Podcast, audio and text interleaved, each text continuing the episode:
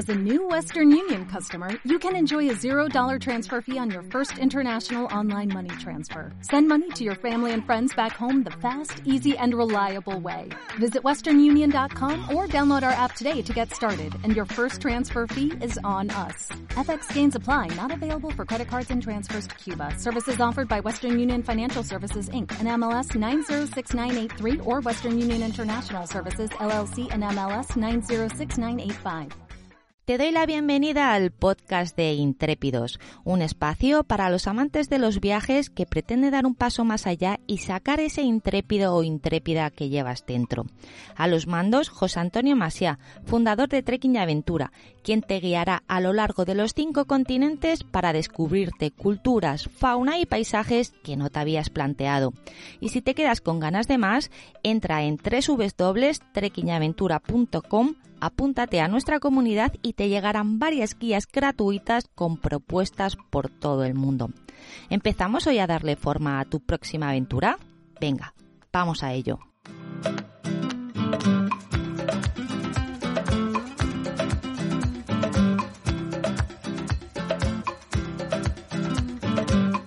Tardes, otra vez es jueves y otra vez estamos a fin de mes. Estamos eh, el, el, último jueves de, del mes de, septiembre.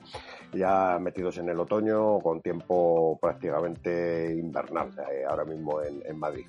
Eh, bueno, pues nada, buenas tardes a todas y todos y bueno, pues eh, otra vez en esta, en esta cita que nos hemos emplazado a, a vernos y a, hablar de viajes, que como siempre pues es lo que, lo que nos gusta y lo que nos va a hacer pasar pues un ratito que vamos a intentar que sea entretenido, pero sobre todo pues aportar eh, datos de, de, lo que hacemos, de cómo lo hacemos y, y concretamente pues hablar de, de eh, algún país de los que, de los muchos que vamos hablando. Ya sabéis que llevamos pues ya tiempo haciendo estos, eh, estos directos, que luego pues también se hacen eh, podcasts, con lo cual, pues si os lo perdéis, eh, aparte de poder verlo en Instagram, pues luego lo podéis seguir en, en eh, nuestra, sabéis, en las tres www.trequinaventura.com. Tenéis una pestañita que pone Intrepids, entonces pincháis ahí, ahí están pues todos nuestros podcasts, aparte de los artículos que vamos escribiendo y bueno, pues cositas que, que vamos contando en nuestros muchísimos años ya de, de este mundo viajero. Bueno, pues concretamente hoy vamos a, vamos a ir a, a África y a uno de los países que, que, más nos gustan por todo ese contenido que, que tiene, ¿no? Es un país que, que reúne, pues, eh, un ecosistema fundamentalmente desértico, realmente fantástico, pero luego, pues, es un auténtico paraíso cultural y sobre todo es un país que se ha mantenido, pues, prácticamente al margen de, de, de desarrollo turístico, ¿no? Entonces, pues, esas tres cosas ya realmente nos, nos, eh, nos gustan, nos, nos inquietan, nos hacen, pues, que, que le de, busquemos siempre, pues, un poco todo lo que, todo el contenido que, que le vamos a poder sacar, que es, mucho. Concretamente hoy vamos a hablar de, Sudán, eh, el, país que le vamos a llamar la tierra de los faraones negros, ¿no? Eh, pues un poco por relacionarlo pues con todo lo que es la cultura, la cultura faraónica y bueno, pues eh, algo que, que, tanto da de sí, que tanta historia y tanta buenos momentos pues nos hace, nos hace vivir. Eh, sobre Sudán hemos hablado ya en algunas ocasiones, de hecho, pues os recomiendo que hurguéis en nuestros podcasts y creo que hace un año más o menos, eh, pues encontraréis uno que hicimos con, con José Ángel, el, el, nuestro arqueólogo de referencia, nuestro querido compañero, que es el que acompaña pues estos grupos tanto en, Sudán como en, como en Egipto y eh, pues es el que llena de contenido pues todos estos eh, programas eh, guiándolos y, dándoles pues esa visión tan completa, tan tan sesuda, tan estudiosa que normalmente pues encanta a, a nuestros clientes que, que, deciden viajar a, a Sudán, ¿no? Independientemente de esto, que bueno, ya le dedicaremos eh, concretamente pues a una reunión con, con, José Ángel que vamos a volver a hacer pues probablemente en, en este mes de octubre, eh, nos volveremos a reunir con él y haremos este tipo de, de, Zoom ya con la gente que esté más interesada, con la gente que quiera pues eh, saber exactamente qué es lo que se va a ver, cómo se va a presentar, un poco todo el contenido de, de, un programa, de un viaje que también pues es un máster en, en, egiptología, ¿no? Por todo lo que, lo que corresponde y sobre todo por el gran conocimiento que mm, José Ángel como arqueólogo y luego pues con, con el mucho tiempo de estos viajes a, de estos viajes a, Sudán, pues ha ido acumulando, pues realmente nos hace una, una presentación realmente fantástica, ¿no? Pero bueno, eso ya, ya lo iremos, los que nos seguís en redes, pues ya, ya recibiréis la información y podéis eh, participar en ello y, será pues también una experiencia bonita porque en directo vamos a poder preguntarle pues un, un montón de, de, cosas. Pero bueno, mi misión en este caso es un poco presentar el país, presentar eh, concretamente una salida que tendremos el día 3 de diciembre, que, haremos un viaje con específicamente con, José Ángel, lo guiará él, eh, un viaje de 11 días que haremos pues eh, uno de nuestros recorridos clásicos que ya llevamos años haciendo y, vamos incorporando poco a poco pues todos los lugares eh, que su trabajo de arqueólogo también le van abriendo porque conoce a los arqueólogos que están trabajando sobre el terreno y permite pues entrar directamente incluso en las, excavaciones, ¿no? Como hemos podido hacer en alguna otra ocasión. Bien, vamos a hablar un poquito de, de Sudán, o sea que hoy la idea es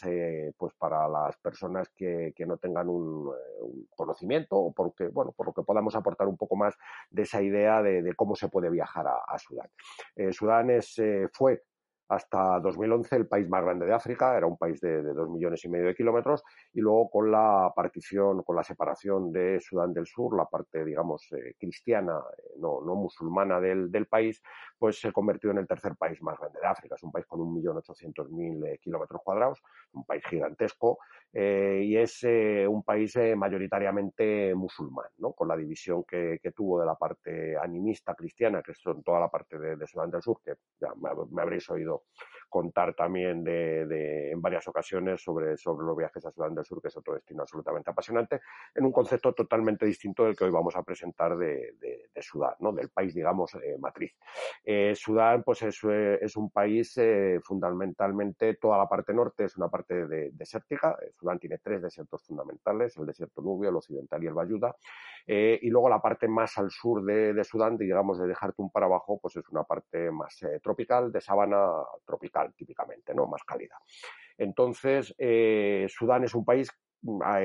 atravesado absolutamente por el Nilo y de hecho pues es en el en Jartún en la capital donde se juntan las dos ramas del Nilo el Nilo blanco y el Nilo eh, el Nilo azul que viene de, de, Etiopía del lago Tana. Allí se junta y se conforma lo que es realmente el Nilo no esa será una de las actividades que siempre que visitamos Jartún pues nos acercamos a ver dónde se juntan los dos las dos ramas eh, de, de, un río tan importante y tan cargado de historia como es el, el río Nilo y todo lo que aporta pues para la historia de cultural y de un continente no como es como es eh, África.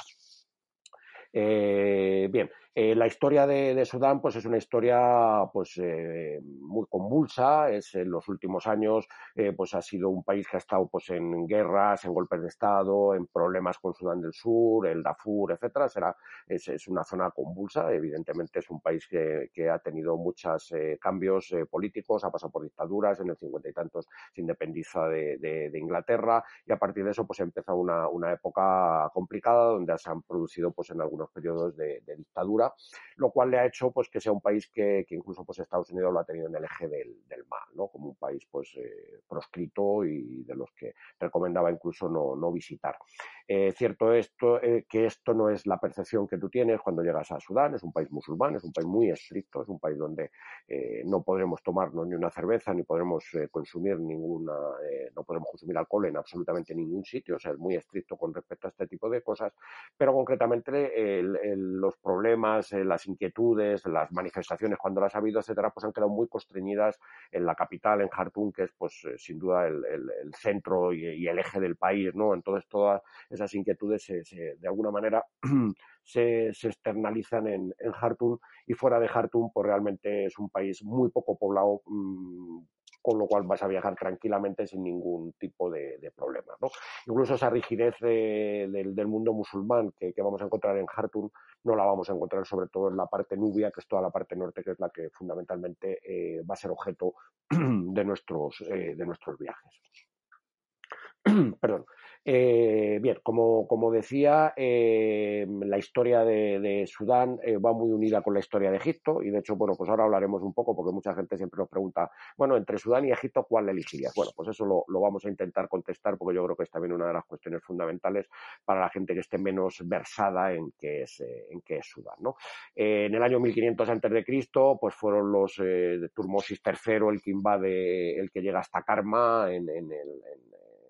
Sudán, invade toda la parte norte, toda la parte nubia y forma pues allí su, su reinado. ¿no? fue 700 años después cuando los faraones negros, los nubios, suben hacia Egipto y conquistan Egipto y están durante 200 años, en el 700 y pico hasta el 500 y pico antes de Cristo, son los que gobiernan en, Egipto. Con lo cual, pues esa transmisión cultural entre norte y sur a través del desierto de, Nubia, eh, pues es lo que ha mm, llenado todo el sur de, o sea, perdón, todo el norte de, Sudán, pues de lugares arqueológicos, de templos, de restos históricos realmente apasionantes. Eh, digamos que esa división que, encontraremos en Wadi entre, entre Egipto y, Sudán es una división que mm, eh, ya, como, como decía, en esos 1500 antes de Cristo, pues no existía, simplemente no existía esa frontera, ni existía el, el, lago Nasser que se forma pues, eh, posteriormente cuando se construye la, presa de Abu Simbel. ¿no? bien, ¿qué diferencia vamos a encontrar entre Egipto y Sudán? Bueno, pues yo creo que vamos a encontrar para los amantes de los viajes, para la gente que me estáis escuchando fundamentalmente y para, para los clientes que, llevan siguiendo nuestra trayectoria de, estos 50 años, pues eh, realmente la diferencia está en que es un país eh, desconocido, es un país que todavía extraña, es un país que no tiene infraestructuras, es un país donde vamos a encontrar por pues, restos arqueológicos de, primer orden absolutamente eh, fantásticos y no lo vamos a encontrar, pues evidentemente con el nivel de recuperación, de restauración que vamos a encontrar, pues templos en en, Egipto. La diferencia fundamental, pues que vamos a ver las pirámides de Meroe, vamos a ver el Jebel Barkal, vamos a ver el Kurru, vamos a ver Naga, vamos a ver el templo de Solev, que es del mismo arquitecto que hizo el, templo de Karnak, y lo vamos a ver probablemente solos eso eh, indudablemente no tiene eh, precio, ¿no? Entonces es de las cosas que realmente nos apasionan y el poder estar paseando por las pirámides de Meroe, en, amaneciendo o atardeciendo absolutamente solos, eh, acampados al lado de las pirámides, pues realmente es una, es una auténtica maravilla, ¿no? Entonces estas son las claves que fundamentalmente nos llevan a recomendar y a volcarnos en Sudán como un destino absolutamente mágico, importante para nosotros. tiene, como todo, tiene sus peajes y su peaje es que no hay infraestructuras. Eh, no vamos a encontrar hoteles, apenas vamos a encontrar hoteles. Entonces, una vez que salgamos de, eh, de la capital, de, de pues vamos a encontrar muy poquitas infraestructuras. Vamos a ir eh, utilizando pues algún pequeño hotel que tenemos en Oldongola, tenemos un poquito un hotel en, en Karima, pequeñitos guest houses, etcétera, pero fundamentalmente algunas estructuras que son muy básicas, pero muy caras, muy caras, muy caras. Y lo que vamos a utilizar fundamentalmente son pues las casas nubias y eh, en algunos casos vamos a acampar en el, en el desierto. ¿no? Entonces, bueno, vamos a vivir esa experiencia de estar alejados de, la, de las ciudades, estar alejados de las infraestructuras, alejados de hoteles, etcétera, y vivir plenamente en, en, esa naturaleza y pudiendo disfrutar pues de lo que, de lo que es todo este, este mundo cultural que nos, que nos rodea y en el cual nos vamos a encontrar en la soledad eh, prácticamente absoluta, ¿no? Esos, esos eh, puntos a favor que tiene, que tiene sin duda Sudán en referencia a, Egipto y que lo hacen totalmente diferente. Vamos a hablar probablemente de Egipto, es uno de los destinos eh, turísticos más importantes del mundo, mientras que Sudán será probablemente uno de los países más desconocidos del mundo. ¿no? Entonces estamos prácticamente en los 180 grados que tanto nos gusta visitar. Bien, esta es un poco la, idea general de lo que nos vamos a encontrar. Como digo, eh, nuestros viajes fundamentalmente van a ir, eh, porque bueno, hace años sí nos interesaba mucho la parte del Cordofán, sí nos interesaba mucho todas esas zonas que hoy están en Sudán del Sur, que es otro de los viajes que recomiendo, pero en otro, mm, eh, en otra área totalmente diferente, que sería el área tribal. O sea, no vamos a encontrar ruinas, no vamos a encontrar restos arqueológicos en Sudán del Sur, lo que vamos a encontrar es fundamentalmente tribus en unas viviendo en como hace cientos de años, es absolutamente fascinante, pero aquí en el norte lo que no vamos a,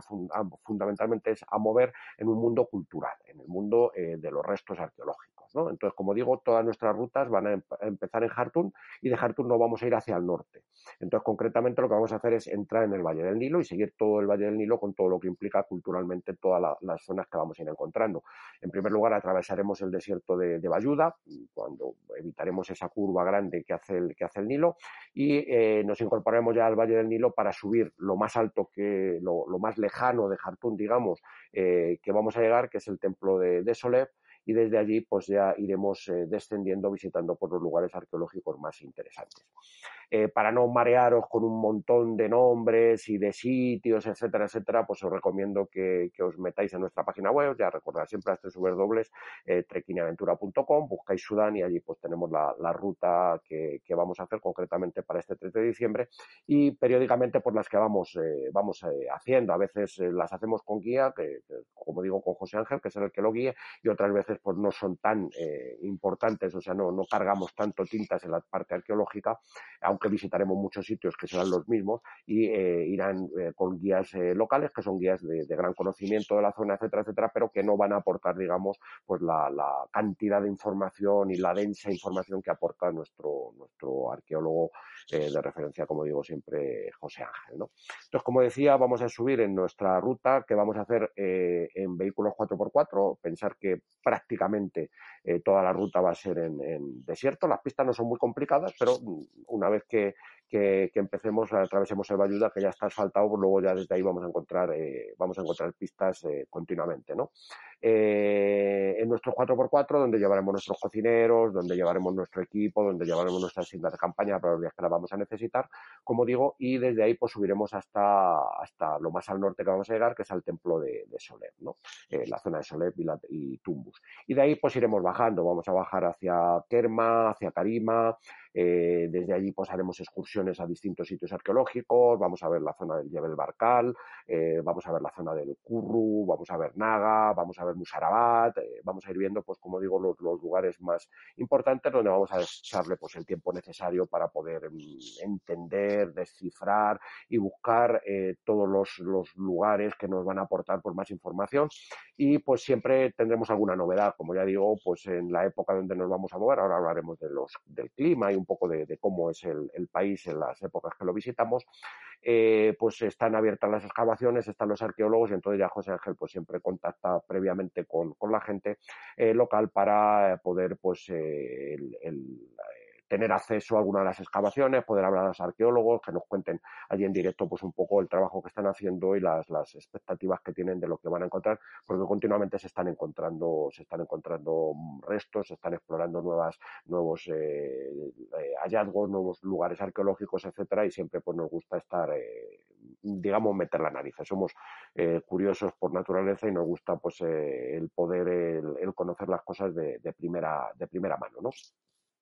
Como digo, una vez que hayamos hecho toda esta zona de, visitas arqueológicas, pasaremos otra vez por, eh, por Osdóngola y eh, de vuelta a Jartum, pues eh, no podemos hacer menos que parar en Ondurman. Ondurman encontraremos la tumba de, del Madi que fue pues eh, un revolucionario que tuvo eh, recuperó Jartún y tuvo pues eh, los puso en un brete a los a los ingleses en su época y entonces pues es una tumba muy venerada donde además si coincidimos en el día de la semana siempre procuramos coincidir creo que son los viernes o los sábados no lo sé pero vamos siempre lo hacemos coincidir con la visita a la ida o a la vuelta porque a la ida o a la vuelta pasaremos por por Ondurman cuando salgamos de Jartún pues a ver a los de a los derviches. Bueno los derviches ya sabéis que son esas, danzas eh, giroscópicas, no tan, eh,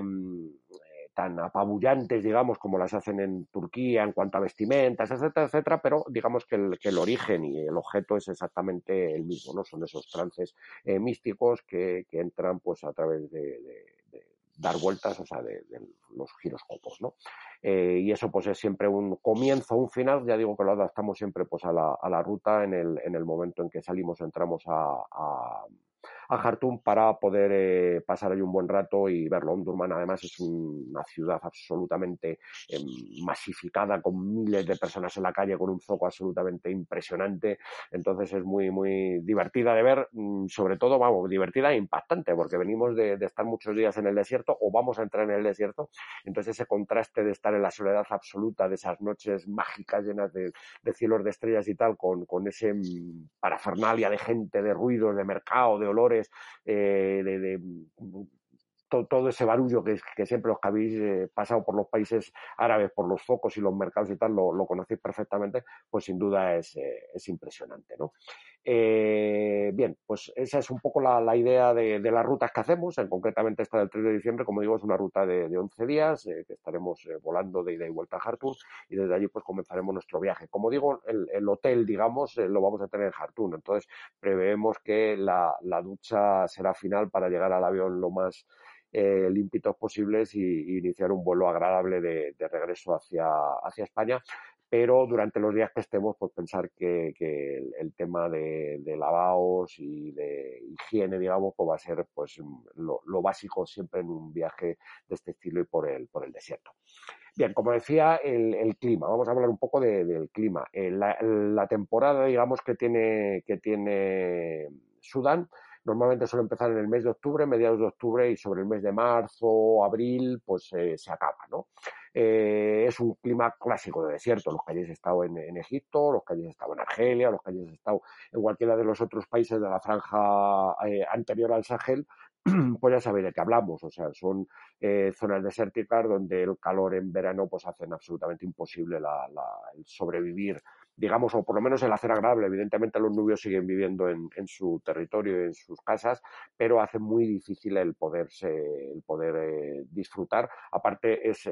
la época donde se cierran todas las excavaciones, donde normalmente incluso se cierran los lugares arqueológicos, entonces no tiene sentido la, visita, ¿no? Entonces todas nuestras actividades se ceñirán en esas, en ese tipo, en ese periodo, que es lo que digo, desde el mes de octubre, mediados de octubre, hasta el mes de, marzo, abril, eh, que será la última posibilidad de poder viajar a, al Nilo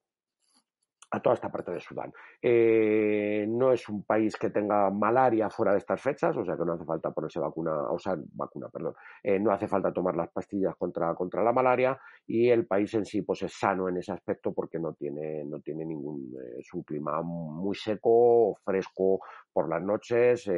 cálido, dependiendo, según si nos vamos acercando pues a los meses de enero, febrero, que son los meses centrales, diciembre, enero, febrero, que son los meses centrales del invierno y son más fríos, entonces ahí los días van a ser mm, agradables durante el día, pero la noche van a ser rigurosamente frías, o sea que hay que, hay que llevarse un saco de dormir que sea, que sea bueno porque la temperatura es, es eh, fría, ¿no? Como digo, pues todo el tema de infraestructura, de comidas, etcétera, etcétera, pues es nuestro, nuestro propio equipo allí el que se ocupa de, todo, nuestros guías, llevaremos un guía que también es arqueólogo eh, local, eh, de habla inglesa, esto sí, y luego pues nuestro chofer, nuestro cocinero, que se está todo el día, le, veréis trajinando eh, con, la, con las comidas para prepararnos pues todo lo que necesitamos para, para hacernos agradable nuestra, nuestra estancia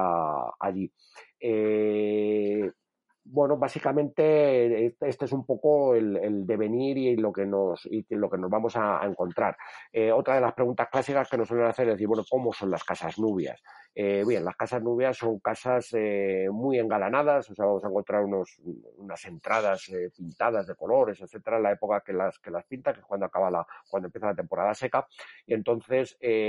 son casas frescas, son casas preparadas, muchas de ellas hechas de, de adobe o de, o de ligera construcción y tal, de, ladrillo, etcétera, pero preparadas para poder sobrevivir en unos veranos extremadamente, extremadamente calurosos y en unos inviernos que también son fríos. Entonces, bueno, pues siempre tienen algunas habitaciones preparadas donde nos vamos a poder eh, alojar. Eh, no vamos a poder garantizar habitaciones ni en muchos casos dobles. Eh, en algunos casos sí, en otros casos dobles va a ser más difícil el, el, poderlas y van a ser, pues a lo mejor más comunales, ¿no? Pero siempre van a ser sitios cómodos, un nivel de limpieza que siempre intentamos que sea el más alto posible, no siempre lo conseguimos, eh, las cosas hay que decirlas como son y no siempre nos entienden esta eh, pasión que tenemos muchas veces por la, por la limpieza y no, no la llegan a, comprender. Lo que sí vamos a encontrar es un pueblo absolutamente encantador, o sea, los nubios son una gente fantástica,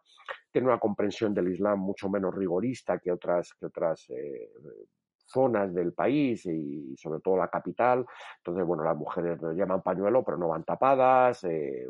la, gente es muy amable en el trato, eh, son muy interesados de, de, no de confrontar, de de entablar conversaciones con él, con los extranjeros, en la medida en que pueden, en la medida en que, que pueden chapurrar un poquito de, inglés. Entonces es un tipo de relación muy, muy agradecida y, vamos a tener mucha con ellos, o sea, que, que es eh, con ellos y con ellas, ¿no? Porque las mujeres también son muy amables, siempre se van a acercar, no, no vamos a encontrar ese tema de, muchos lugares donde la mujer queda relegada a, una, a la cocina o no, o no, las ves, las ves que están trabajando en la cocina o pueden servir algo y tal, pero no, no están presentes. No es el caso de Sudán, que la vamos a ver pues pues continuamente pues realizando labores y, atendiendo y, hablando contigo. Entonces, en este tema, pues sin duda es una, es una experiencia muy buena también que complementa de alguna manera el, el viaje, o sea, que no es un viaje exclusivamente eh, basado en la arqueología, donde vamos a estar todo el día eh, hablando de las ruinas, de, las dinastías, de los jeroglíficos, de cualquier cosa que hayamos visto,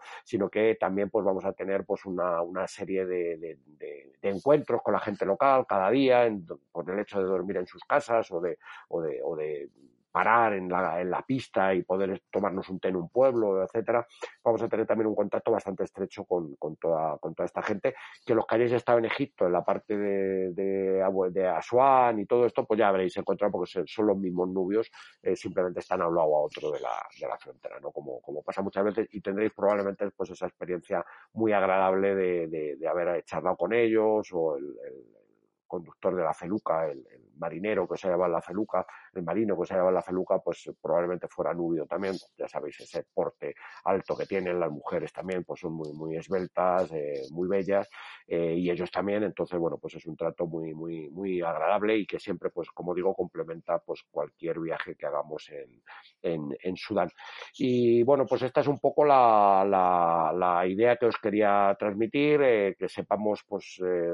cuando nos pregunten o cuando digamos, oye, pues quiero ir a Sudán o quiero ir a Egipto, sepamos las diferencias que vamos a encontrar, que un país complementa al otro, o sea, que si hemos estado en Egipto, Sudán nos lo va a complementar y si estamos, si hemos estado en Sudán, nos va a llamar la atención ir a, ir a Egipto, ¿no? Entonces, cualquiera de los dos, pues creo que van intrínsecamente unidos porque culturalmente, pues han tenido toda esta parte de Sudán que vamos a, a visitar, pues ha tenido, ha estado entroncada en la propia historia durante siglos de, de, Egipto, ¿no? Entonces, en ese tema, pues yo creo que es un, es un, eh, es un más a más, ¿no? Es añadirlo pues a lo que ya conocemos, por un lado o por otro, a la, a la, a la idea del país. Eh, tampoco es un viaje especialmente incómodo en cuanto a que sea de muchos kilómetros, muy duro, de muchos kilómetros de pista, de 4x4 difícil, etcétera, en absoluto. Como digo, vamos a utilizar 4x4 porque es el coche que mejor nos va a permitir transitar por, por estas pistas, por donde nos vamos a mover, pero en cualquier caso no llega ni a ser una Argelia, ni a ser pues un Libia, que acordaros si habéis estado en Libia y tal, que eran pues zonas donde había que hacer travesías de dunas, eh, entrar en terrenos de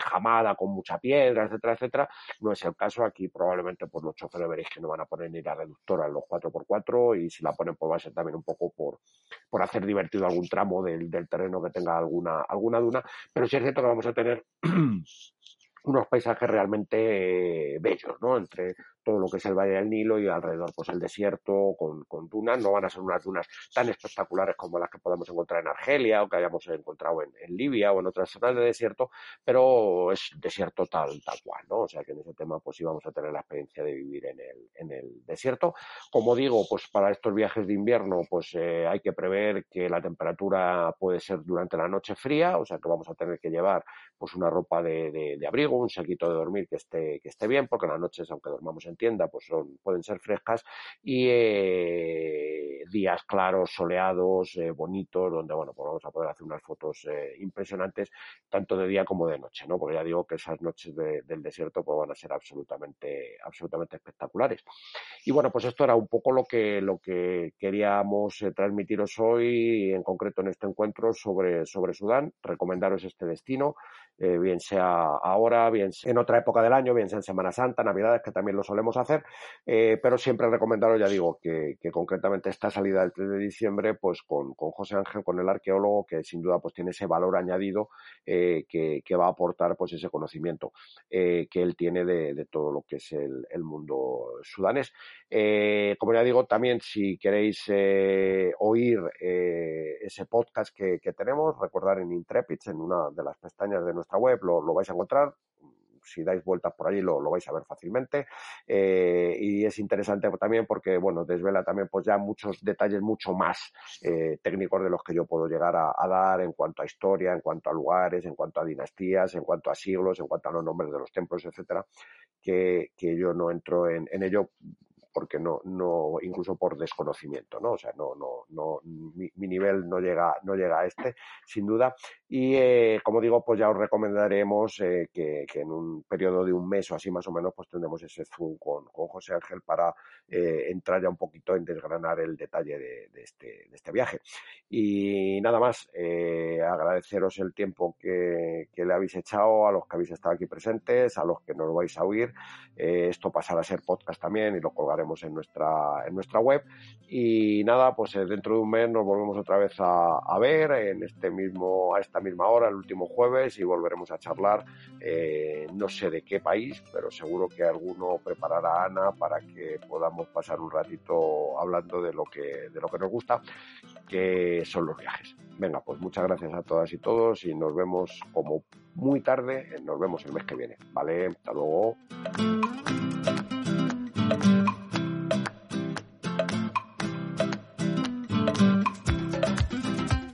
Eso ha sido todo por hoy. Te recuerdo que en la web de Trekking y Aventura, en el apartado de Intrépidos, te dejaremos enlaces de interés relacionados con este episodio. Y además también te podrás apuntar a nuestra comunidad para recibir la newsletter más auténtica y diferente del mundo de los viajes y la aventura. Y nada más, nos despedimos recordándote que si piensas que la aventura es peligrosa, la rutina es mortal.